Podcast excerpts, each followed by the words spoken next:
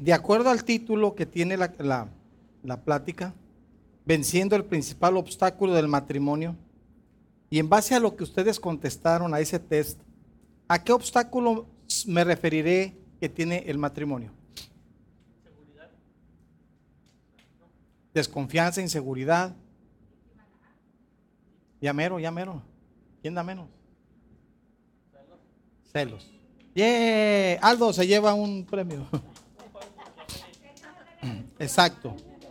Eh, fíjense, parece increíble, pero la Biblia le dedica una parte en, Levítico acerca de, y se titula así, la ley de los celos. La ley de los celos.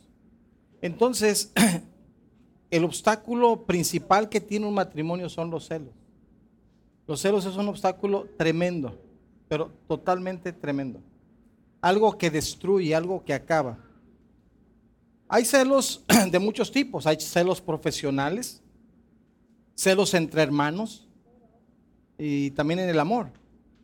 Se suelen relacionar con la envidia o el egoísmo y nacen de las comparaciones que hacemos con otras personas. De eso nacen los celos. Por ejemplo, ¿quién tuvo celos de Dios? Mucho, muy al principio. Satanás. Ah, el, lucero, hijo de la mañana, le tuvo celos a Dios. Eh, eh, eh, el, primer ser humano que se registra en la Biblia que tuvo celos. Caín, yeah, otro se lo lleva. Bravo, muy bien, muy bien. Otro pan de premio. Caín fue, fue el primer ser humano que mostró ese, ese, ese problema de celos. Ahora, este, otro personaje que recordemos que tuvo celos. Esaú con Jacob. ¿Quién más? Saúl. Podemos encontrar varios casos en la Biblia de personas con ese problema. Saúl estaba tan celoso que agarró una lanza y quiso cometer un homicidio, un asesinato. Para vencer este obstáculo de celos tenemos que hacer tres cosas, como si fuéramos soldados. Es identificar, enfrentar y vencer. Fíjense bien. Estamos hablando que este taller de matrimonio se titula Venciendo el principal obstáculo del matrimonio. Y tenemos que, primeramente, identificar, enfrentar y vencer. Si yo no identifico que soy celoso, si yo no identifico que, que, soy alcohólico y que tengo un problema, o sea, yo no voy a llegar a ningún lado. Por eso el salmista decía, líbrame de los que me son ocultos. Porque hay que identificar el problema para poder enfrentarlo y para poder salir vencedor. Así es de que se tiene que identificar con sinceridad. ¿Cómo lo hicimos esta tarde para identificar si tenemos celos o no? ¿Qué hicimos? Un test. Hicimos un test para identificar en qué parte de, en qué área yo soy celoso. ¿Qué área me, se me, pero se me me pongo así que... Ahora miren, yo sé que los que estamos aquí no somos así celosos, celosos, celosos, ¿verdad? Pero yo sé que hay personas en la iglesia que son súper celosos. Pero ¿saben una cosa? Son personas que celan a la persona, pero ellos son muy ojo alegre. O ellas son muy ojo alegre. No sé si me explico. ¿Sí me expliqué, Janet? Pero sí me explico. O sea, hay gente que es celoso. No, no. Por ejemplo, si es hombre con mujer, no quiere que nadie la vea ni que nadie. Pero él, ¿cómo anda por otro lado? Y viceversa. ¿Verdad? Mujeres que son celosas. Y son celosas y no quieren que, se desgasten a su esposo con la mirada de las otras mujeres. Pero ella sí anda de ojo alegre. Es decir, tenemos que identificar con sinceridad. Por eso era importante hacer el test antes de esta plática. Luego hay que enfrentar con decisión. Debemos de ver este problema de celos como un enemigo. Si no lo vemos como un enemigo, no lo vamos a acabar, no, no lo vamos a, lo vamos a estar consecuentando. Y tenemos que vencerlos con qué? Con la palabra de Dios y con nuestro amor por la pareja. Eso es lo que tenemos que hacer. Así es de que eh, el texto que se utilizó para esta plática principia con Cantares 8.6 y termina con Cantares 8.7. Pero Cantares 8.6 dice, ponme como un sello sobre tu corazón, como una marca sobre tu brazo, porque fuerte es como la muerte el amor y duros como el Seol los celos. Sus brasas, brasas de fuego, fuerte llama, o sea, destruyen, acaban.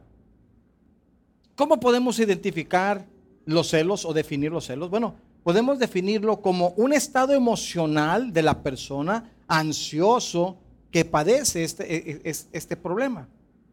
Se caracteriza por el miedo ante la posibilidad de perder lo que posee o lo que se tiene dentro de su entorno. Es una desconfianza, aparte de lo que ustedes estuvieron mencionando, es una desconfianza y sospecha permanente en el otro. Una sospecha a, todo, a, cada momento. Esto ensucia y perjudica gravemente la relación con la persona amada. Entonces hay que definir e, e identificar los celos. También eh, celos es, es, ese confuso, fíjense bien, ese confuso porque no se logra comprender y paralizador y obsesivo sentimiento. Es una obsesión. Esto lo causa el temor de que la persona a quien le demos depositado nuestro amor la pierdamos para siempre por causa de otra persona. Entonces los celos son una manifestación de inmadurez, son una manifestación de inseguridad y de egoísmo. Los celos son producidos por una actitud de sospecha permanente. Esos son los celos. Se conoce también como el vicio de posesión. Pero veamos lo que dice la Biblia en Gálatas 5, 19 al 21. Nos dice, y manifiestas son las obras de la carne. O sea, ahí es donde identificamos nosotros por dónde viene el problema. Dice que son adulterio, fornicación, inmundicia, lascivia, idolatría, hechicerías, enemistades, pleitos, celos. En las obras de la carne aparece celos, iras, contiendas, disensiones y herejías, envidias, homicidios, borracheras, orgías y cosas semejantes a estas, acerca de las cuales os amonesto como ya os lo he dicho antes, que los que practican tales cosas no heredarán el reino de Dios. Entonces, si somos celosos, hermanos, no vamos a heredar el reino de Dios. Y esto no lo digo yo, lo dice la escritura, Gálatas 5. La parte final del versículo 21 dice que los que practican tales cosas no heredarán el reino de Dios. El diablo conoce esta escritura y quiere que los hijos de Dios practiquen los celos para que pierdan el reino de Dios. Es por eso que cuando se habló de qué tema dar, el primero que tenía que darse era esto, para poder seguir edificando la vida espiritual de todos los demás. Como dijo una mujer sabia que por ahí conozco, dijo, mira, le dijo al, al cónyuge, le dijo, mira, si tú andas por ahí, por donde no debes andar, el que se va a ir al infierno eres tú. O sea, no tengo ni por qué celarte, ni por qué nada, simplemente tú te la estás jugando. Si tú estás jugando con fuego, ¿qué decía aquí? Que nos quedamos sin el reino de Dios. Ok. Quienes padecen los celos son personas muy centradas en sí mismas. En situaciones, en las situaciones de los celos, más que amor, hay miedo a la soledad, a quedarse solos. También son sentimientos de posesión del otro, lo sentimos como una posesión nuestra cuando somos celosos, ¿sí? Queremos controlarle y eso está basado en nuestra inseguridad. Los celos que exceden la normalidad, porque hay cierto celo normal, natural, y que ponen en riesgo la posición de la pareja, si son consecuencia de la ausencia de nuestra identidad. Por eso esta mujer cuando dice y conoce su identidad, dice, yo soy hija de Dios, y si tú no te cuidas, y si tú no te cuidas, tú eres el que estás en riesgo, no yo. ¿Sí me explico? Ok. ¿Qué dice Primera de Corintios 3.3? Le dice Pablo, lleno del Espíritu Santo a los Corintios, les dice, porque aún sois carnales, habiendo entre vosotros celos, contiendas y disensiones. ¿No sois carnales y andáis como hombres en lugar de como hijos de Dios? Entonces ahí habla de celos y ya no hablo de los Gálatas, ahora habla de los Corintios. Cuando una pareja, cuando en una pareja surge el miedo a la separación, ¿sí? Este miedo se manifiesta en forma de celos. Así se manifiesta. Eh, se empieza a perseguir al cónyuge que hipotéticamente o que ficticiamente o que falsamente es infiel, controlándole y pretendiéndole obligarle a que sea fiel. Ahora, cuando digo hipotéticamente es porque en la mayoría de los casos es un espíritu de celos. La Biblia dice en, en Levítico acerca de la ley de celos y dice que es un espíritu de celos y que tiene que presentarte ante, el templo y ante el sacerdote y hacer ahí un rito, ahí lo explica la Biblia. No entro a ese pasaje porque es mucho tiempo, mucho explicar la ley de, de Moisés, pero aquí se, se refiere a que a veces son celos hipotéticos, o sea, no hay nada. La persona insegura es la que es celosa, no, otra persona no está dando nada de motivos. Ahora, si hay motivos, entra lo que dijo esta hermana. Yo soy hija de Dios, yo sé bien quién soy. Y si tú no estás seguro, o si es al revés, hombre y mujer, tú eres el que vas a perder el reino de Dios, no yo. Yo, gloria a Dios, sigo adelante. Porque hay una seguridad en la identidad, pero la persona celosa no tiene seguridad en su identidad. Cuanto más persigues a tu pareja con celos, tanto más esa persona se siente impulsada a dejarte porque estás duro y duro y duro. ¿Sí? Esforzándose a alejarse de ti en lugar de seguir contigo, porque ya la cansaste, ya la enfadaste. Ese es el propósito del diablo, al meterle ese espíritu de celos. De que la pareja choque, ¿sí? Y choque, y por más que se, esfuerce en, mostrar que, no, que todo está bien, pero el diablo le dice a la otra persona que no está bien. Y cuando alguien se le mete en la cabeza que algo no está bien, hermanos, cuidado. Es como cuando alguien se le mete en la cabeza que se quiere casar. Más o menos así. Pero mira que esa mujer así, o mira que ese hombre así, así. Y no hay poder humano. Y yo he aconsejado antes de que se metan al hoyo. No, es que tiene que ser con él. Pero mira que es que, ándale pues. Y pasan dos, tres años y entonces ya se están separando. Y luego ahí va uno. Y luego las cosas que vienen con uno. Pero si te dije, pues sí, pero... Pues, porque cuando se le mete uno la idea, entonces el problema con los celos es ese. Entonces, cuanto más lo hace, tanto más busca el celoso o la celosa reclamarse, reclamar a la persona como posesión suya, como posesión propia. Se quiere secuestrar la libertad de la otra persona, quiere este, eh, secuestrar esos esa, e, esa identidad de la otra persona, de sus sentimientos, de sus emociones. El celoso exige entonces a su pareja la descripción detallada de esa aventura. Cuando se le mete, no, sí, o sea, arma una película, arma una película. Y ya, ya se imaginó cosas. Y en su, mezcla, en su mente se mezclan un montón de cosas, entre ellos el miedo al ridículo, el miedo a que la gente sepa y ande en boca de todos. Entonces le dice, dime. También siente dolor porque le pega en donde más le duele, que es la autoestima de la persona.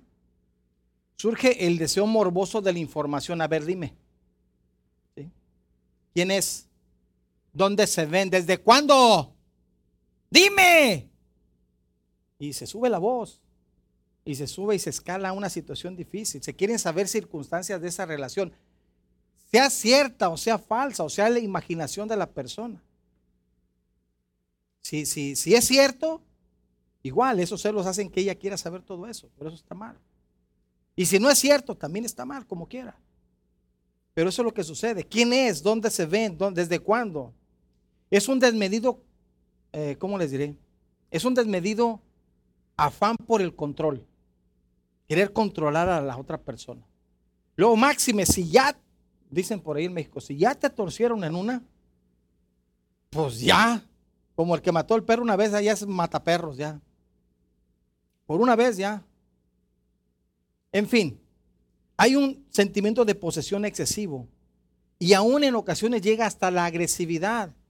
Llegan a ser agresivo para con la pareja o para con uno mismo. Si, es un agresivo con la persona, a veces uno hasta quiere matar a la persona, o a veces uno quiere suicidarse, o sea, atenta uno sobre uno mismo. Vivo en la situación como si fuera se tratara de una tortura. Y las 24 horas eso está eh, eh, eh, obsesivo, vive la situación tremendo, tiene deseos de venganza. Como le digo, se centra ya sea o en el homicidio con la persona o en el suicidio, suicidio con ella. ¿Y por qué llego a ese extremo? Porque dice Santiago 3, 5, 15 al 17, dice así, porque esta sabiduría, dice, no es la que desciende de lo alto, sino terrenal, animal, diabólica.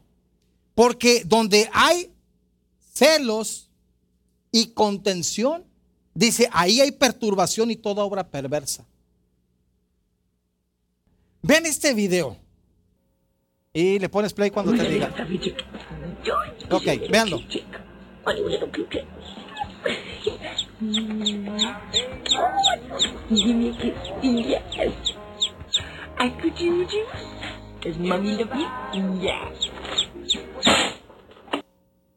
Así nada más ponle play.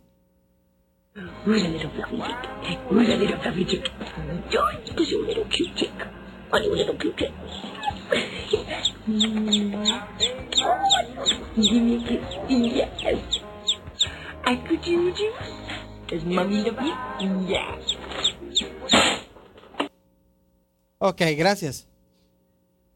Eh, es una ilustración de cómo los celos.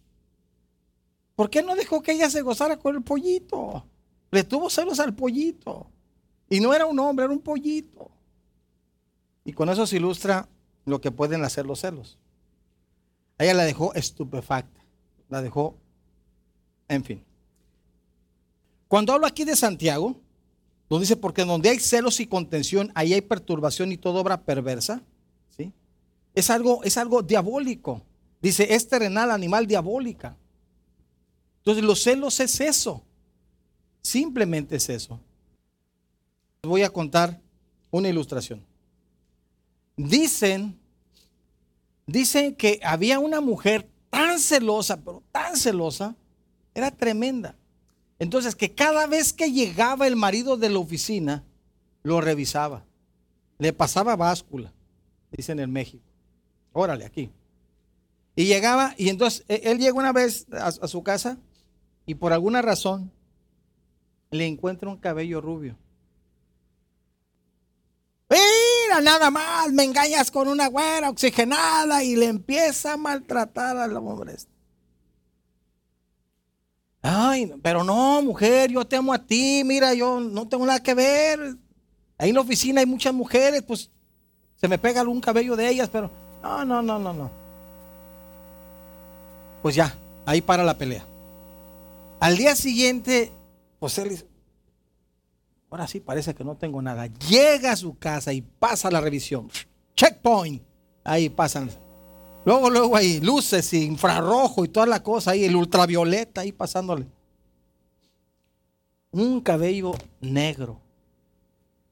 Y andas ahora después de la güera, ahora con una morena, sin vergüenza, no tienes, ¿cómo voy a creer si apenas ayer era la güera, ahora la morena? Etcétera, etcétera. Entonces resulta, volvemos con que ahora con la morena, ¿no? Pues se acabó el pleito. Al siguiente día, Dice, no, no, no, yo me voy a revisar, no, no quiero, pasa un rol. Ahora sí, parece que no hay nada. Y ya. Llega a su casa, otra vez, checkpoint, luces, infrarrojo y todo, rayos X y... No le va encontrando un pelirrojo. No. Ahora andas con una pelirroja y bueno, la aburridora le echó otra vez ahí, lo mismo. Total, se acaba. Y él ya cansado, porque eso cansa, llega el momento en el que dice, ok, yo ya termino. Yo ya no quiero más. Yo voy a revisarme bien. Entonces él mismo se hace un checkpoint en la oficina. Luces, cámara, acción, todo. Dice, ok, estoy bien. Llega a su casa. Y llega al checkpoint de la casa. Y la, la mujer, pero casi con un garrote ahí listo para darle una buena. Y entonces lo revisa. No le encuentra ni uno. Y él dice, ya no me va a regañar hoy. Y ella grita como nunca lo había hecho. ¡Ah! Y ay, asusté a la niña, perdona. Esto no puede ser, esto es increíble, esto ya no lo soporto de ti, ahora andas con una calva, no, no, no, eso no lo puedo aguantar. O sea, la persona celosa no le vas a ganar, no le vas a ganar. Así es de que por eso dice el versículo 17 de Santiago, pero la sabiduría que es de lo alto es primeramente pura, después pacífica, amable, benigna, llena de misericordia y de buenos frutos, sin incertidumbre ni hipocresía. ¿Cómo vencer entonces los celos? Porque hablamos de identificar, enfrentar y vencer. Ok, para vencer estos celos o esa sensación de celos enfermizos, es imperativo y es estrictamente necesario fortalecer la vida espiritual. Porque es un espíritu de celos. Que fortalecer nuestra vida espiritual. ¿Y cómo lo vamos a hacer? Mediante una mayor exposición a la palabra de Dios. Todos nosotros tenemos que tener una mayor exposición. ¿Qué pasa cuando nos exponemos mucho a los rayos ultravioleta? Nos llegan, ¿verdad? Son benéficos, pero si se pasan hasta nos pueden dañar. Pero cuando hablamos de debe ser más expuesto al sol, ¿qué significa? Que se ponga ahí en el solazo. Entonces, cuando hablamos que es mediante una mayor exposición como vamos a vencer nosotros ese obstáculo del matrimonio, es exposición a la palabra de Dios por diferentes medios. ¿De qué manera? Asistiendo a la iglesia, a los servicios de la iglesia, buscando apoyo profesional espiritual, asistiendo a eventos para matrimonios, tomando la decisión de trabajar con su problema de inmediato. Voy a trabajar con ese problema de inmediato. Por ejemplo, el taller de matrimonios. Cada tres meses vamos a tener un taller de matrimonios. Este, el, otro es tres meses de banquete, eh, de cena, conferencia. Luego viene el banquete y luego viene el otro de este enfoque a la familia. Pero se necesita tener eso, vencer con el amor de Dios. El versículo 7, recuerdan que empezamos con Cantares 8.6, ahora terminamos con Cantares 8.7 Dice, las muchas aguas no podrán apagar el amor, ni lo ahogarán los ríos. Si diese el hombre todos los bienes de su casa por este amor, de cierto lo menospreciarían. Es decir, la solución es vencer, ¿con qué? Con el amor. Ahora bien, vamos a ver cómo se logra esto. Se debe de vencer con el amor que Dios nos da, pero también tenemos que vencer con la ayuda del Espíritu Santo. Gálatas 5, 22 al 24. Primero leímos las obras de la carne, donde están los celos, pero en el versículo 22 dice, mas el fruto del Espíritu es amor, gozo, paz, paciencia, benignidad, bondad, fe, mansedumbre y templanza. Y dice, contra tales cosas no hay ley. Dice, pero los que son de Cristo, los que se han identificado como de Cristo, han crucificado la carne con sus pasiones y deseos. Así termina el versículo 24. Es decir, así es como vamos a vencer, a exponernos más a la palabra de Dios, tener más comunión dentro de la iglesia y ayuda y la ayuda del Espíritu Santo. Evitar pensar por el otro. Fíjense bien, denle secuencia a este pensamiento que les voy a dar. Se tiene que evitar pensar por el otro y dar por hecho que las cosas son como tú crees y no como realmente son. Porque a veces nosotros nos formamos la película. El cónyuge, que es el objeto de los celos del otro, puede ayudar evitando toda forma posible de alimentar los celos de su cónyuge. Si tú ya sabes que tu cónyuge es celosísima o celosa o medio celosa o poco celosa o casi nada celosa, de acuerdo a los cinco puntos que leímos, entonces tú no le avives el problema con cosas. O sea, trata de evitar en lo más posible alimentar esos celos. ¿Cómo lo vas a hacer? Afirmándole tu amor a ella o a él orando, bendiciéndole constantemente, ayudándole a buscar consejería para sanar esa enfermedad de los celos, ese espíritu de, celos. Ahora, si has sufrido o sufre celos, pídele perdón a Dios, ¿sí? Primero y luego pídele perdón a tu cónyuge. Toma el valor para reconocer que has ofendido a tu cónyuge con esos celos excesivos. Aun cuando haya habido alguna razón para ellos, toma la decisión de perdonar a tu cónyuge, toma la decisión de no juzgarle de no criticarle y de no maltratarlo de ninguna manera. Tu matrimonio, fíjate bien, y tu familia es el tesoro más grande y valioso que Dios te ha dado. Tienes que cuidarlo. Así es de que vencemos también no solamente con el fruto del Espíritu, sino también con estos dos versículos que dice el primero, porque ¿quién conoció la mente del Señor? ¿Quién le instruirá? Mas nosotros tenemos la mente de Cristo. Tenemos la bendición que como hijos de Dios tenemos la mente de Cristo. Primera de Juan 5:4 dice, porque todo el que es nacido de Dios vence al mundo, y esta es la victoria que ha vencido al mundo, nuestra fe. Es que debemos de tener fe en la palabra de Dios, debemos de confiar que tenemos la mente de Cristo y tenemos que someterla y ponerla a los pies de Él. Y de esa manera vamos a superar los celos si es que somos celosos, o vamos a hacer que nuestra pareja supere los celos, ayudándole a nosotros a no darle lugar para que tenga celos, a no buscarle la manera.